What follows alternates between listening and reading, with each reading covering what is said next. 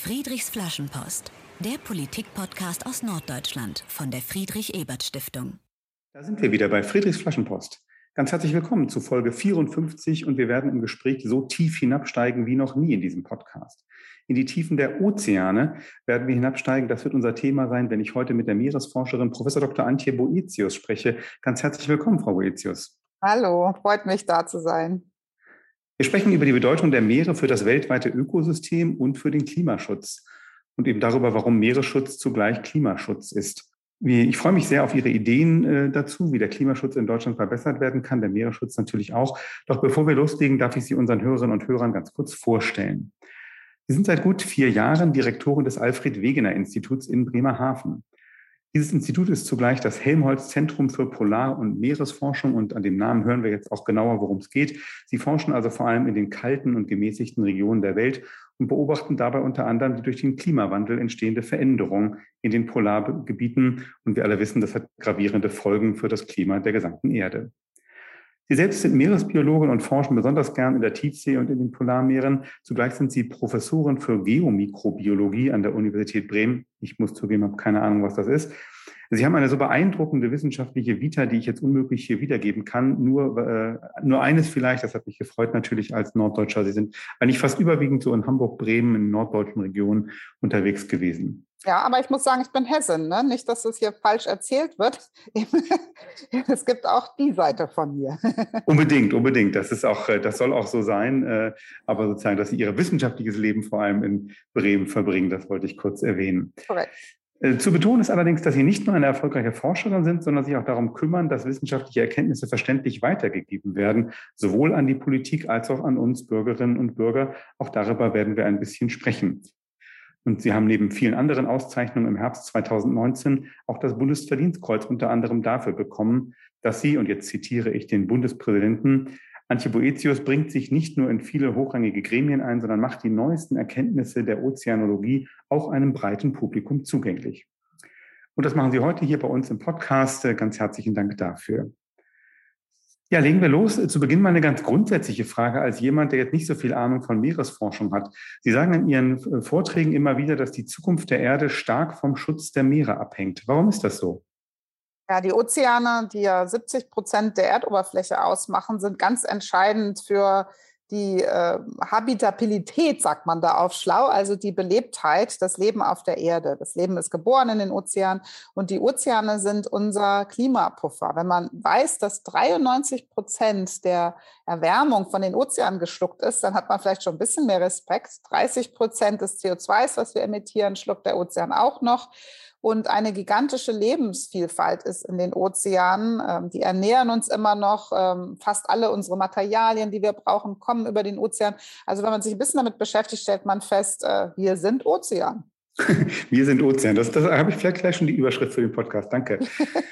Das sind beeindruckende Zahlen. 93 Prozent der Wärme wird vom Ozean aufgenommen, 30 Prozent des CO2s. Wie, wie funktioniert das? Wie muss ich mir das vorstellen?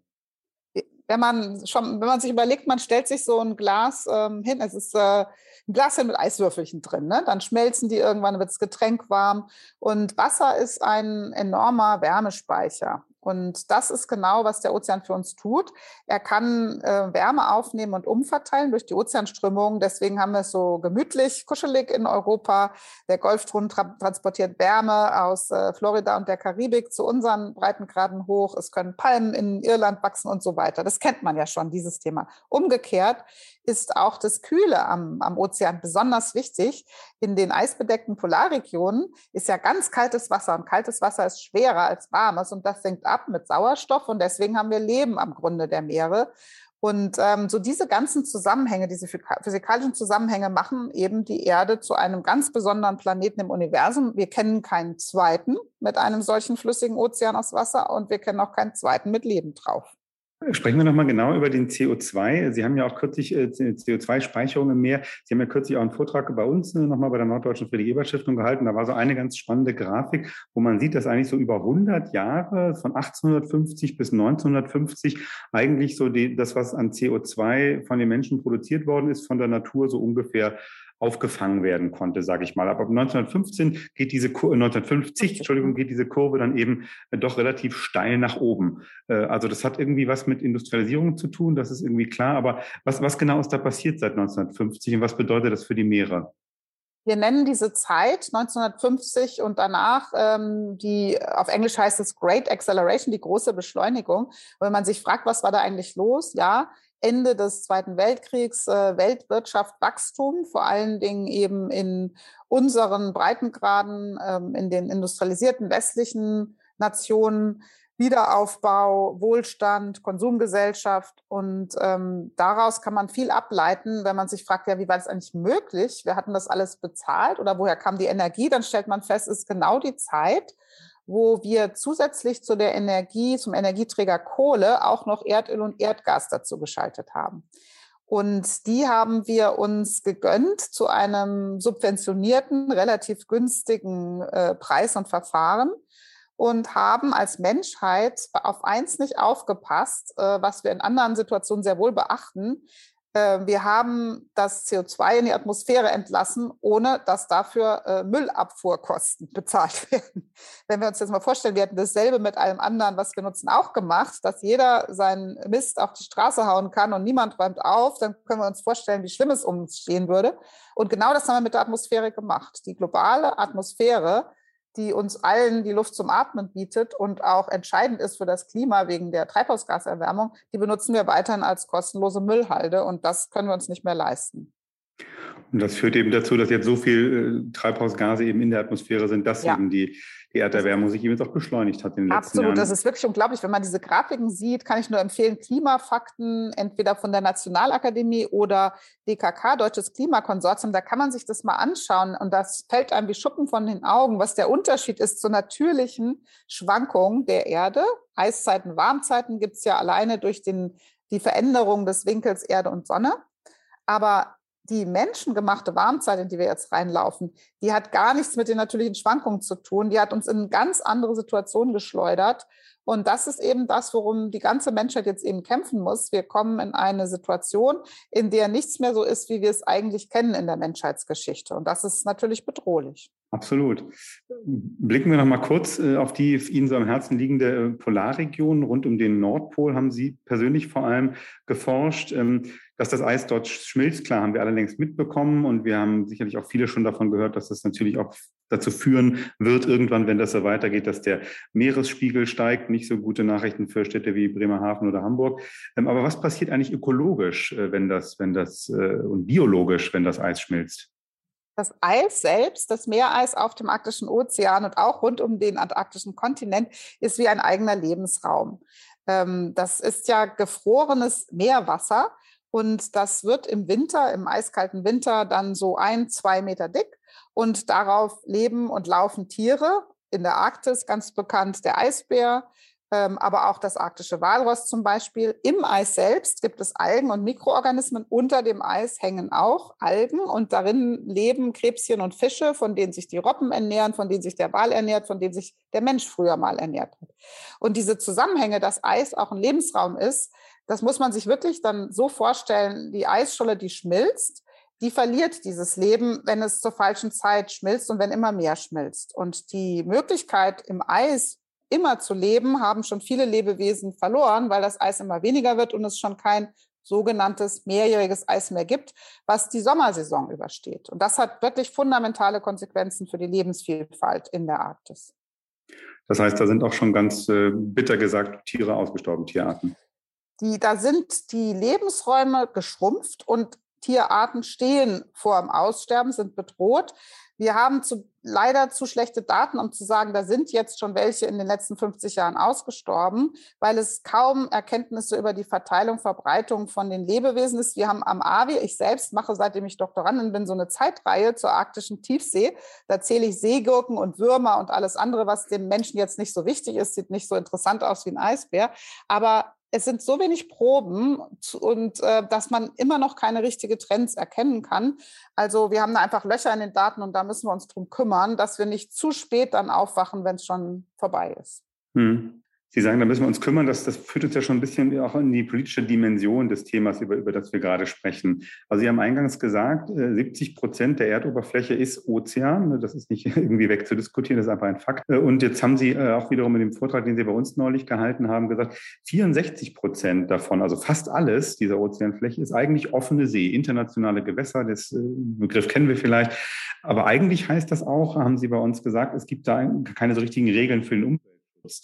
Was, was müsste denn eigentlich Ihrer Meinung nach äh, passieren, um eben auch einen effektiven rechtlichen Meeresschutz in den sogenannten offenen Gewässern umzusetzen? es gibt schon was, und zwar, Gott sei Dank gibt es die International Maritime Organization, die gibt sich selber Regeln für die Schifffahrt aus und die sind zumindest, haben die beachtlich den, den Zustand der Meere verbessert. Also zumindest den Anteil, den die Schifffahrt verursacht an der Verschmutzung, der ist deutlich besser geworden. Ähm, aber die Meere empfangen natürlich jede Menge Schmutz über Staub, der aus der Atmosphäre fällt, inklusive Mikroplastikpartikel oder Schmutz von den Flüssen und ähm, vom Wind reingetragen. Und das ist schon beunruhigend. Ähm, ich kenne ja viele Leute, die mit Fragen kommen, ist das normal, wie viel Plastikmüll wir finden, wenn wir in Urlaub fahren am Strand? Ähm, aber Sie müssen sich vorstellen, dass selbst ganz fern draußen im Ozean, wo praktisch auch kein Schiff mehr vorbeikommt, wenn wir da abtauchen in die Tiefsee, dann sehen wir unseren Zivilisationsschmutz auch da.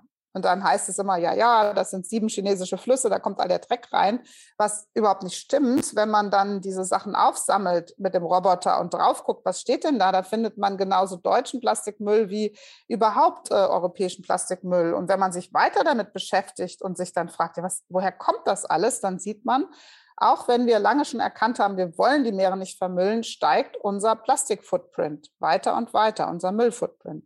Gott sei Dank gibt es jetzt erste Veränderungen. Europa hat gesagt, wir äh, sparen uns viel Einwegmaterialien, äh, aber es kommt ja auch viel von anderen Produkten, Kleidung, Teppiche, äh, Reifen von Autos. Und ähm, das alles zu begreifen, dass am Ende viel in den Meeren landet, was wir doch nicht ha haben wollen, das braucht eben noch mehr Anstrengung, noch besseren Schutz. Hm. Also in Ihren Worten haben wir jetzt eine doppelte Müllkippe. Das eine geht in die Atmosphäre, und das, aber vieles landet eben auch dann von nicht gasförmigem, sondern eben festem Müll ähm, in den Meeren. Ähm, nun habe ich gelesen, das gibt seit 2021 eine UN-Dekade für die Ozeanforschung. Äh, das klingt ja erstmal gut. Wir reden, Sie haben auch die International Maritime Organization angesprochen. Es muss ja irgendwie tatsächlich globale, weltweite Lösungen geben und dafür sind die UNO jetzt ja erstmal ein sinnvoller Ansprechpartner.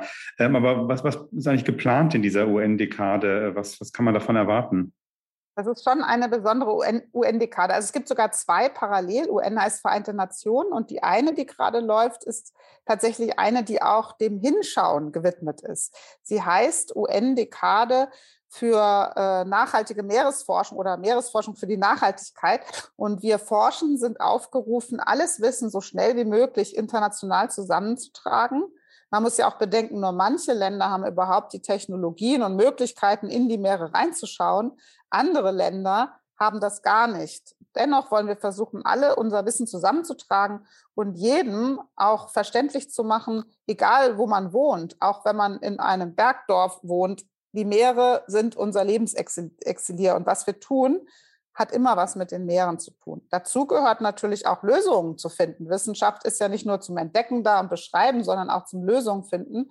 Und es geht in der UN-Dekade besonders auch darum festzustellen, Klimaschutz ist Meeresschutz. Denn die Meere leiden nicht nur unter mehr CO2, was sie aufnehmen. Sie nehmen eben so viel Wärme auf, dass es richtige Hitzewellen im Meer gibt. Wer das schon mal gesehen hat, der wird das nicht vergessen. In den letzten zwei Jahren waren in manchen Regionen der Erde, wo es über 40 oder gar 50 Grad geworden ist, auch in der Nähe des Meeres, sind einfach reihenweise Millionen von Meeresorganismen abgestorben, weil sie diese Temperaturen nicht vertragen können. Viele Meereslebewesen haben ganz enge Temperatur Optima sagen wir da, also Bereiche, in denen sie sich vermehren können oder in denen es ihnen noch gut geht. Und die überschreiten wir mittlerweile. Und das alles bedeutet, wir müssen den Klimaschutz, der bedeutet, wir stoppen die weitere Erderwärmung. Das ist ein Riesenbeitrag auch zum Meeresschutz, zur Erhalt der Vielfalt des Lebens im Meer. Sie sagen, Klimaschutz ist auch automatisch Meeresschutz. Blicken wir zum, zum Schluss dieses Gesprächsteils auch nochmal zu uns nach Deutschland. Wie ist denn jetzt eigentlich Meeresschutz so aktuell verankert, jetzt bei der neuen Bundesregierung, die sich ja auch in Sachen Klimaschutz viel vornimmt? Also im Koalitionsvertrag, das habe ich mir gerade noch mal alles durchgelesen, stehen wirklich großartige Dinge. Eine Meeresschutzoffensive. Wir wollen Nordsee und Ostsee reparieren, was übrigens die zweite UN-Dekade ist, die parallel läuft, die Restaurierung, Renaturierung von Naturräumen. Ist ja absolut wichtig. Auch das Meer müssen wir reparieren, denn es sind schon leider 60 Prozent der weltweiten Korallenriffe erbleicht. Äh, haben Schäden genommen. Auch unsere lokalen Habitate in Nord- und Ostsee, die alten Riffe zum Beispiel, die Seegraswiesen, die sich Gott sei Dank gerade erholen und vielerlei Lebensräume mehr, da kämpfen wir richtig darum, dass sie wieder so sind, wie sie im gesunden Zustand sein sollten. Und das alles ist Thema der neuen Regierung, der alten Regierung auch schon, aber jetzt mit viel mehr Ehrgeiz. Es soll Meeresbeauftragten geben, ähm, es soll internationale Zusammenarbeit zum Schutz geben. Es soll natürlich ein steiles Klimaschutzpaket geben, was auch den Meeren hilft. Und ich drücke uns allen die Daumen und hoffe, dass wir alle in irgendeiner Form das unterstützen können. Im Moment ist es noch still bei der neuen Regierung. Die müssen ja erstmal die Büros beziehen und sowas. Aber mein großer Wunsch wäre, dass das, was im Koalitionsvertrag steht, auch umgesetzt wird und das mit einem neuen Ehrgeiz und frischem Zupacken äh, wirklich alle zusammen an einem Strang ziehen und unsere Meere schützen, denn wir sind völlig hinterher, was die Meeresschutzrahmenrichtlinie angeht. Danke für diesen durchaus positiven Blick in die mögliche Zukunft jetzt auch der, der deutschen Umweltschutzpolitik. Und genau, also die, die die Büros, haben ja auch noch eine klitzekleine Pandemie zu bewältigen gerade, aber ich hoffe auch, dass äh, dann die vielen Vorhaben, äh, gerade auch im Bereich Umwelt- und Klimaschutz, dann auch angepackt werden.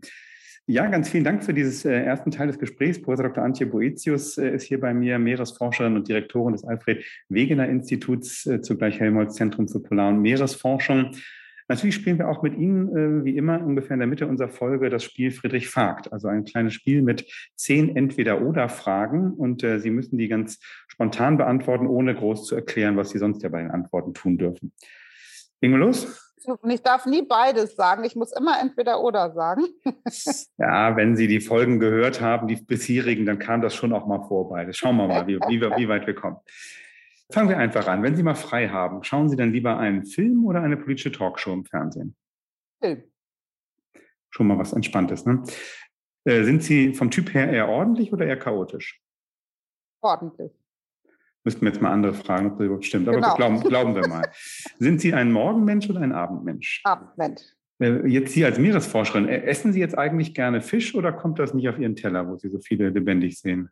Ich habe Fisch zum Fressen gern. Aber ich esse keinen Thunfisch mehr seit langem schon und einige Produkte esse ich nicht. Ich gucke immer, was ist nachhaltig, was äh, ist, hat eine gute Historie, dass ich äh, dass ich es ver ver vertreten kann. Guter Hinweis, liebe Hörerinnen und Hörer, es gibt da auch entsprechende Umweltsiegel. Also man kann beim Fischkauf schon darauf achten, dass man den Meeren nicht schadet. Äh, machen Sie denn privat auch gern Urlaub am Meer oder ist das dann zu nah in Ihrem Forschungsfeld? Nee, ich mache gerne Urlaub am Meer. Ähm, das ist für mich das Entspannendste überhaupt, den Horizont zu sehen, die Wellen, das Meer zu riechen. Das ist mir ganz wichtig. Und in Ihrer Forschung, sind Sie dann eher so der einsame Wolf oder in Ihrem Fall vielleicht eher so der, der einsame Wal oder ein Teamplayer, der gern mit anderen zusammendenkt? Tiefseeforschung geht nur im Team. Ähm, da ist man nie alleine. Man braucht eine Crew, Schiff, Mannschaft, äh, Technik. Das ist auf jeden Fall Teamarbeit. Und äh, letzte Frage, was fällt Ihnen persönlich für den Klimaschutz eigentlich leichter? Wenn nicht, nicht mehr im Flugzeug zu fliegen oder zu Hause möglichst viel Strom sparen? Hm, bei beiden habe ich Fortschritte gemacht. Da muss ich jetzt mal sagen, bei beiden. Also nichts fällt mir leicht, wie allen anderen Menschen auch. Aber ich mache schon seit langem ähm, mit bei äh, Atmosphäre Offset. Also ich mache meinen eigenen Offset und rechne da großzügig, was ich so verbrauche, um es insgesamt sozusagen aus der Atmosphäre rauszuhalten. Hm. Auch da geben Sie gleich einen Praxistipp, was man auch selber individuell machen kann, ne? wie, äh, was man auch selber als Beitrag zum Klimaschutz äh, einfach mal umsetzen kann. Ja, vielen Dank fürs Mitspielen. Sprechen wir ein bisschen über Sie. Das ist natürlich eine, eine naheliegende Frage, aber ich muss sie jetzt einfach stellen. Äh, wie hat das eigentlich mit Ihnen und den Meeren mal angefangen? Wo, wo ist Ihre Begeisterung für das, was Sie heute auch als Forscherin machen, mal entstanden? Schon als Kind. Ähm, ich hatte verschiedene Impulse, die mich dazu gebracht haben, dass ich mir als Kind vorgenommen habe, ich werde Ozeanentdeckerin. Ähm, ich habe einen Großvater, Vater meines Vaters, der als Kapitän die Weltmeere befahren hat, noch von Hamburg aus ähm, richtig so äh, Windjammer noch mitgemacht hat. Der hat viel erzählt, wie fantastisch ein Berufsleben auf den Meeren ist. Das habe ich mir mitgenommen.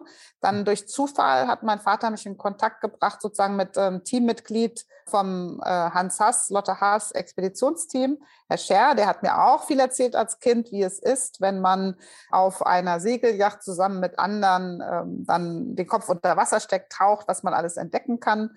Dann habe ich auch gelesen, wie irre, und vor allen Dingen Abenteuerromane, Piratenromane und hat immer wieder bin ich drauf gekommen, das muss doch das Größte sein, wenn man Entdecker ist, Abenteurer ist, zur See fahren kann. Und ich habe mir einfach vorgenommen, das wird mein Ding, das werde ich machen.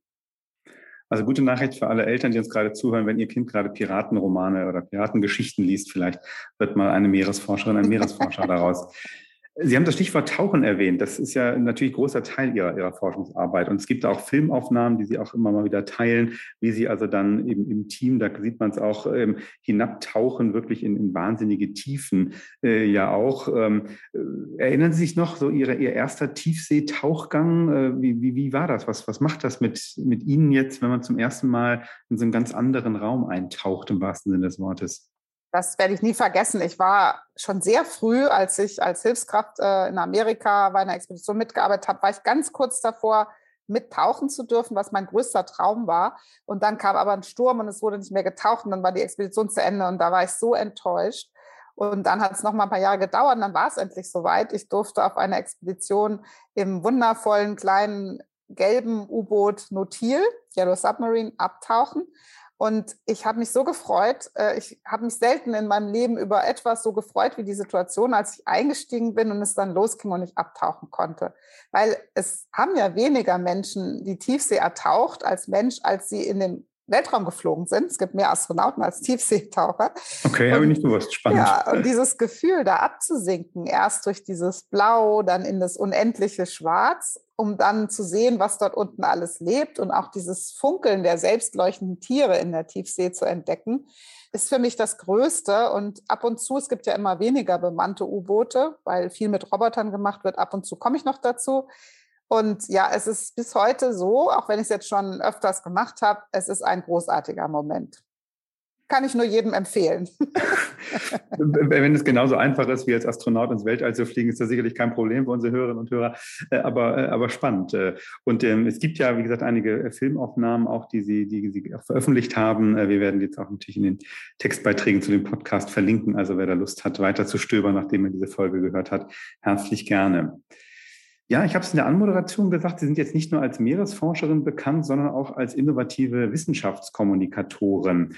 Ähm, ein, ein, Beispiel kann ich kurz erzählen. Äh, Sie waren äh, im September 2019 mit dem deutschen Forschungsschiff Polarstern äh, unterwegs und haben da eben einen Live-Blog, live geblockt im Netz, dass man das alles verfolgen konnte, haben Push-Nachrichten, an die dies interessiert, aufs, aufs Handy ähm, geschickt, wurden von einem Dokumentarfilmteam begleitet, was dann eben zum Beispiel dann auch Aufnahmen veröffentlicht hat.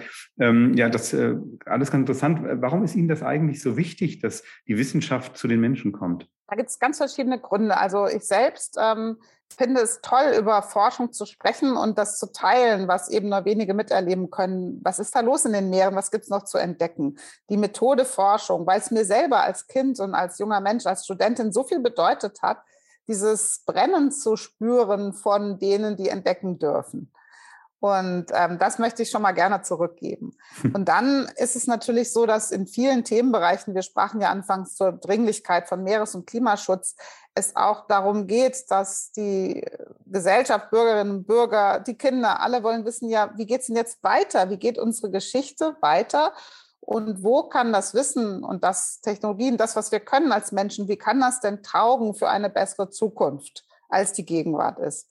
Und auch da biete ich gerne an, dass wir darüber sprechen, dass man eben nicht da steht und sich alleingelassen fühlt, sondern dass wir zusammen entdecken können, was können wir denn alles und wie können wir uns selber ähm, auch befreien von dem, was wir denken, was wir brauchen und woanders hinkommen, um das Leben, die Natur, die Meere zu feiern mhm. und, ähm, und all das. Und das ist auch ein wichtiger Teil der Wissenschaftskommunikation.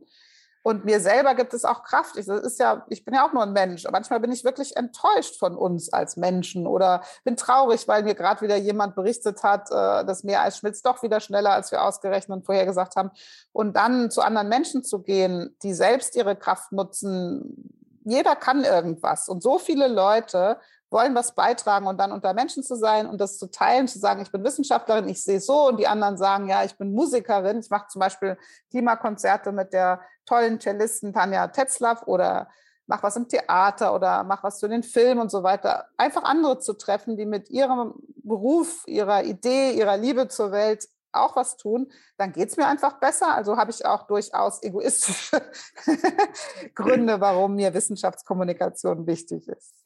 Klingt aber nach einer, nach einer sehr äh, altruistischen Form des, des Egoismus, die Sie schildern. aber jetzt mal, mal, Hand aufs Herz ist ja noch eine interessante Frage. Wie, wie ist denn so die Reaktion? Also interessiert das dann auch jemanden, wenn Sie vom Polarsternschiff loggen?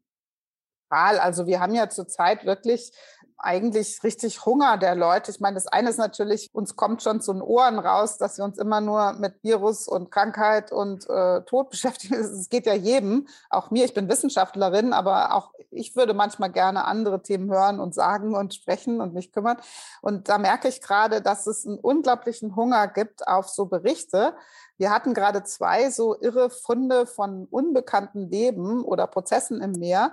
Und heute, jetzt nächste Woche, kommt eine Studie von, von meinem Team raus zu unbekannten Schwammgärten der arktischen Tiefsee. Und ich habe schon 20 Interviews heute hinter mir von rund um die Welt. Ähm, wollen Leute einfach wissen, was lebt im Meer, was haben wir noch nicht gefunden. Es tut so gut, über äh, dieses großartige Leben zu sprechen. Und ähm, das ist auch einfach wichtig. Das gehört dazu, teilen wollen. Toll. Also neue Schwammgärten im Jahr sind entdeckt worden. Äh, das ist doch, ja. äh, ist doch cool, dass man immer noch äh, wieder neue Dinge äh, auf, der, auf dieser Welt entdeckt äh, und gerade eben in, in der Tiefsee. Ja. ja, Sie haben schon gesagt. Noch was, ich habe eins vergessen, das ist auch wichtig. Will ich mal ganz kurz sagen noch. Der, der andere Punkt, wo weswegen Wissenschaftskommunikation auch wichtig ist, ist schon auch ähm, zu sagen, es macht Freude, Wissenschaftler zu sein. Das ist ein guter Beruf. Und mhm. ähm, es gibt immer so Fragen, jetzt gerade, weil die Studierenden, die haben Fernstudium, ne? die sitzen vor der Glotze anstatt in der Vorlesung. Da kommt es vielleicht nicht so gut rüber, wie toll es ist, wissenschaftlich ausgebildet zu sein und ähm, zur Uni zu gehen. Und ähm, das dann halt zu sagen, wir gehen raus, wir reden über immer wieder darüber, Wissenschaft ist eine gute Sache, die hilft einem für vieles im Denken, im Sortieren.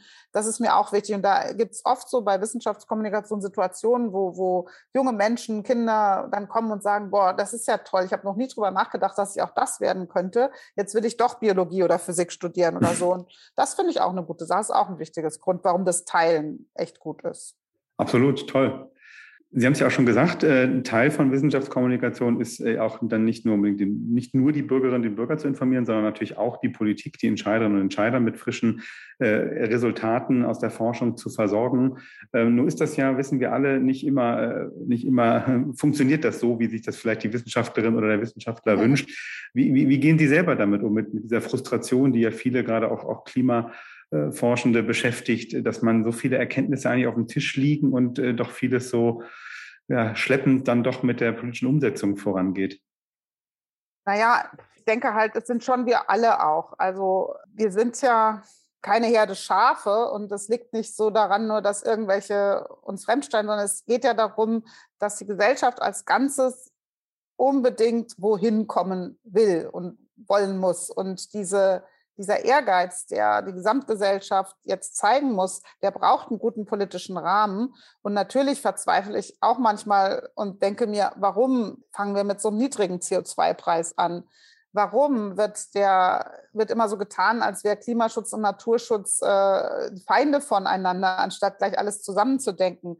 Warum zum Teufel haben wir in Deutschland noch immer nicht eine viel bessere Unterstützung von Schule und Lernen organisiert? Weil unsere große Währung für die Zukunft sind die Kinder. Und es kann doch nicht sein, dass jetzt gerade bei diesen schwierigen Zeiten wir auch noch nicht so gut vorankommen mit Bildung und Lernen und äh, Chancen auf Zukunftsgestaltung für unsere Kinder. Also klar verzweifle ich da auf der einen Seite, aber auf der anderen Seite versteht man ja doch auch, wenn man hinschaut, wie schwierig das ist, Politiker, Politikerin zu sein.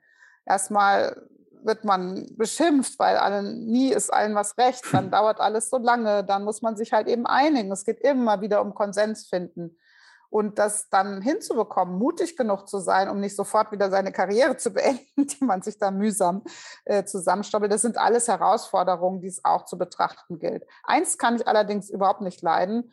Und das hat nichts mit Verzweiflung zu tun, sondern eher mit Wut. Und das ist, wenn äh, Politikerinnen und Politiker den Basis, die Basis wissenschaftlicher Fakten verlassen und das, was man sogar über Wikipedia ganz einfach nachgucken kann, anders erzählen oder gar noch Angst und äh, Fakten, falsche Fakten schüren. Das kann nicht sein. Und ähm, leider haben wir da auch in Deutschland immer noch äh, Politikerinnen und Politiker, die nicht auf Basis von Fakten agieren. Und das können wir uns nicht leisten. Danke für die, für die klare Botschaft ne? und äh, auch nochmal den Hinweis, man muss jetzt nicht immer nur in erster Linie an Donald Trump äh, oder sowas denken, sondern es gibt durchaus auch äh, in Deutschland, dass man mit, mit Fake News äh, argumentiert.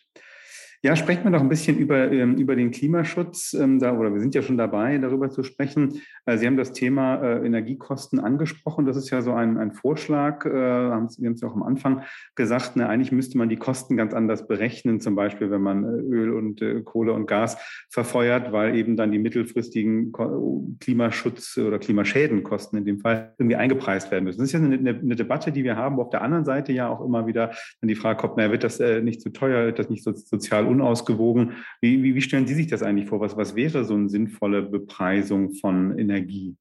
Da gehören ja viele Komponenten dazu. Jetzt mal ganz physikalisch gesehen müssen wir nicht nur weniger CO2 und Methan in die Atmosphäre emittieren, sondern auch noch welches wieder zurückholen aus der Atmosphäre, damit wir deutlich unter 1,5 Grad Erderwärmung bleiben, was den Unterschied macht fürs Meer als die Korallenriffe und den Meeresspiegelanstieg, also auch für, für alle Menschen. Und da ist ein Teil davon natürlich, dass wir keine Zeit haben, darauf zu warten, dass wir irgendwann alles verstanden haben und als Mensch im Einzelnen alles richtig tun können, sondern ein Teil davon bedeutet, die großen Stellschrauben ganz schnell drehen. Und da ist eine große Stellschraube, das sieht man immer, wenn der Ölpreis, der Kohle- und Erdgaspreis hochgegangen ist, emittieren wir weniger, weil dann, weil wir alle anfangen zu sparen, weil die ökonomischen Anreize dann so sind, Energie zu sparen. Und das ist eine ganz wichtige Komponente mit Lenkungswirkung, heißt das dann. Ne? Dann reicht das aber natürlich nicht, sondern wir müssen bei allen Dingen, in die der Staat investiert, wo langfristig Infrastruktur entsteht, die dann 20, 30, 40 Jahre hält, sofort umschalten auf die Zukunft. Und das ist eine politische Aufgabe, das zu begreifen, dass es nicht mehr sein kann, dass wir jetzt äh, Zeug bauen und tun, was nicht CO2 spart, nicht klimaschützend wirkt. Und ähm, deswegen der CO2-Preis ist eine ganz große Komponente, aber eine andere Komponente ist auch wirklich die Strategie, sich alles, was man tut, immer wieder vorzunehmen, zu sagen, heute nicht klimaschützend wird so teuer, so unbequem für uns alle. Wir müssen jetzt eben Zukunft denken. Das ist ganz essentiell. Und da gehören viele politische Steuermittel dazu, vor allen Dingen Kooperation. Ne? Internationale Kooperation. Es kann mhm. nicht sein, dass wir versuchen, diese komplexen Probleme im Kleinen zu lösen, sondern es muss Bündnisse geben der ehrgeizigen, ambitionierten, die dann eben die Energiewende hinbekommen. Und da spielt mhm. natürlich die Wirtschaft, selbst die Industrie eine Riesenrolle. Äh, das Ganze klappt nur, wenn wir es nicht auf Kosten von ähm, Arbeitsplätzen, auf Kosten von äh, dem Einkommen von Menschen tun, sondern es muss ein systemischer Wechsel sein, in dem natürlich jeder seinen Teil beitragen kann. Ja, ähm, apropos jeder, jeder seinen äh, Teil beitragen. Ich, ich fand einen Satz von Ihnen gut, ähm, weil ich mich da sofort selbst ertappt gefühlt habe. Äh, Sie haben in einem Interview ähm, zu Corona mal gesagt, dass der Kampf gegen Corona insofern einfacher ist, weil das Virus so ein äußerer Feind ist. Und äh, ähm, das, beim Klimawandel sind wir selbst das Problem, haben, haben Sie gesagt. Und es ist eben schwierig, sich selbst als Feind zu haben.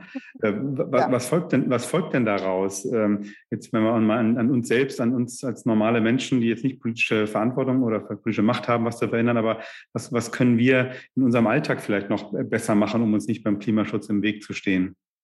Also schon, das Erste ist eben Wissen und Verstehen. Ne? Ich habe schon verzweifelte Menschen erlebt, die sich nur noch damit beschäftigen, was sie alleine tun oder was ihr Nachbar tut. Und man muss eben begreifen, dass wir jetzt so schnell vorankommen müssen, dass man nicht seine ganze Energie darauf verbringen kann, jetzt äh, nachzurechnen, was ist, was muss ich denn das Auto, das Kind ähm, einmal die Woche, ja, immer Beispiel Veggie gegen Burger und so. Man kann sich mit diesem ganzen Kleinen unendlich beschäftigen und vergisst dann, dass es um die großen Stellschrauben geht, nämlich Ausstieg aus Kohle, Ausstieg aus Erdöl wenigstens äh, ganz schnell und wie geht das? Das hat nicht der Einzelne in der Hand. Das sind langfristige politische Entscheidungen. Also muss man Teil seiner Energie bewahren, Klarheit zu schaffen mit anderen Menschen und dann zu unterstützen, dass wir als Gesellschaft insgesamt vorankommen.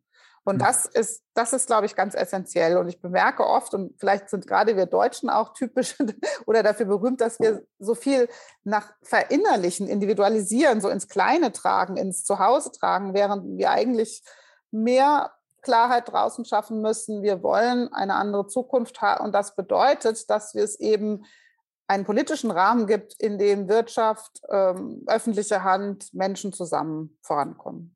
Vielen Dank. Dann, dann tragen wir zum Schluss des Gesprächs unser Thema nochmal auf die, auf die ganz große Ebene.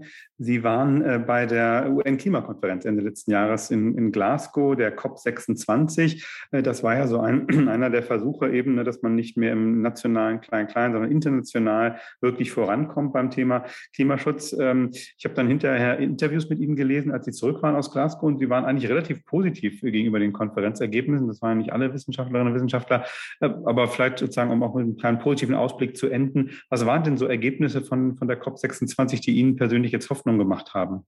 Also mir hat schon mal die, die verbesserte Textlage Hoffnung gemacht, denn es ist ja ein Rahmendokument der Völkerverständigung sozusagen.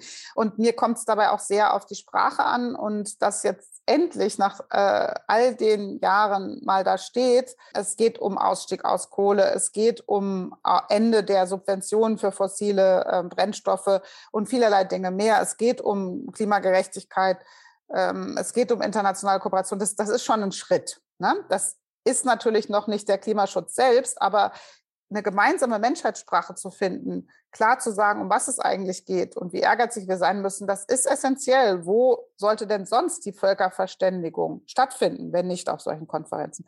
Deswegen war mir auch sehr wichtig, dass Schritte vorangekommen sind. Und da haben ja gerade unsere deutschen Chefverhandler beigetragen, eine bessere Transparenz und Indikatorik hinzubekommen. Wir müssen einfach wissen, wie kommen wir voran mit dem Klimaschutz. Und man kann da Fehler in der Berechnung machen. Man kann Fehler machen in der Idee, was jetzt grüne Energie ist und was nicht und wie wir uns äh, sozusagen ein Offset erkaufen. Und da ist auch äh, viel passiert. Und dann natürlich, dass der Finanzsektor mit viel mehr Ehrgeiz gesagt hat, es gibt eine, es gibt neue Regeln für Bankgeschäfte, für Versicherungen. Auch dort der Club der Willigen, die jetzt schon sagt, bestimmte Geschäfte basierend auf fossilen Brennstoffen kriegen keinen Kredit mehr, werden nicht vorfinanziert. Das sind alles wichtige Schrauben. Und das ist da passiert.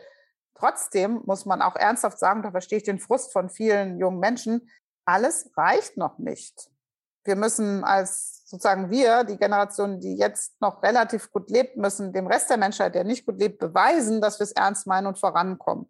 Und das heißt also, nach der Klimakonferenz ist vor der Klimakonferenz, es muss eben noch weiter bewiesen werden, dass die Ziele, die gebildet sind, auch umgesetzt werden. Hm.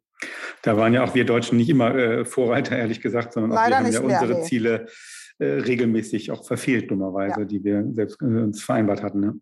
Genau, aber wir haben einen Ruck. Wir sehen es ja jetzt, Regierungswechsel, große Themen, großer Ehrgeiz vorgelegt, muss auch jetzt bewiesen werden. Aber man kann wirklich nicht sagen, dass nichts passiert. Das ist, wäre auch unfaktisch.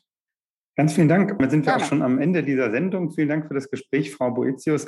Vielen Dank für Ihre Zeit und dass Sie uns gezeigt haben, wie wichtig das Meer für das Ökosystem, also für alle Menschen ist. Äh, und vielen Dank für Ihre Gedanken und Vorschläge zum Thema Meeres- und Klimaschutz. Ich finde es immer toll, mit Ihnen zu sprechen, weil ich finde, Sie verbinden wirklich die Begeisterung für Ihren Forschungsgegenstand, für das Meer mit äh, wirklich auch politischen Gedanken. Was heißt das für Umweltschutz, für Klimaschutz, für äh, die globale Menschheit und können das eben auch in einer Art und Weise kommunizieren, dass ich als Nicht-Meeresforscher da ganz gut mitkomme. Ganz vielen Dank für Ihre Zeit und natürlich viel Erfolg auch Ihnen, Ihren MitforscherInnen bei dem, was Sie als nächstes vorhaben. Danke, dass ich bei Flaschenpost mitmachen durfte. Unbedingt. Damit verabschieden sich für heute Professor Dr. Antje Boetius vom Alfred Wegener Institut und Dietmar Moltagen von der Norddeutschen Friedrich Ebert Stiftung. Ich freue mich auf ein Wiederhören in zwei Wochen bei der nächsten Folge von Friedrichs Flaschenpost. Bis dahin gilt wie immer, bleibt gesund, lebt klimafreundlich und mischt euch politisch ein. Tschüss. Friedrichs Flaschenpost, der Politik-Podcast aus Norddeutschland von der Friedrich Ebert Stiftung.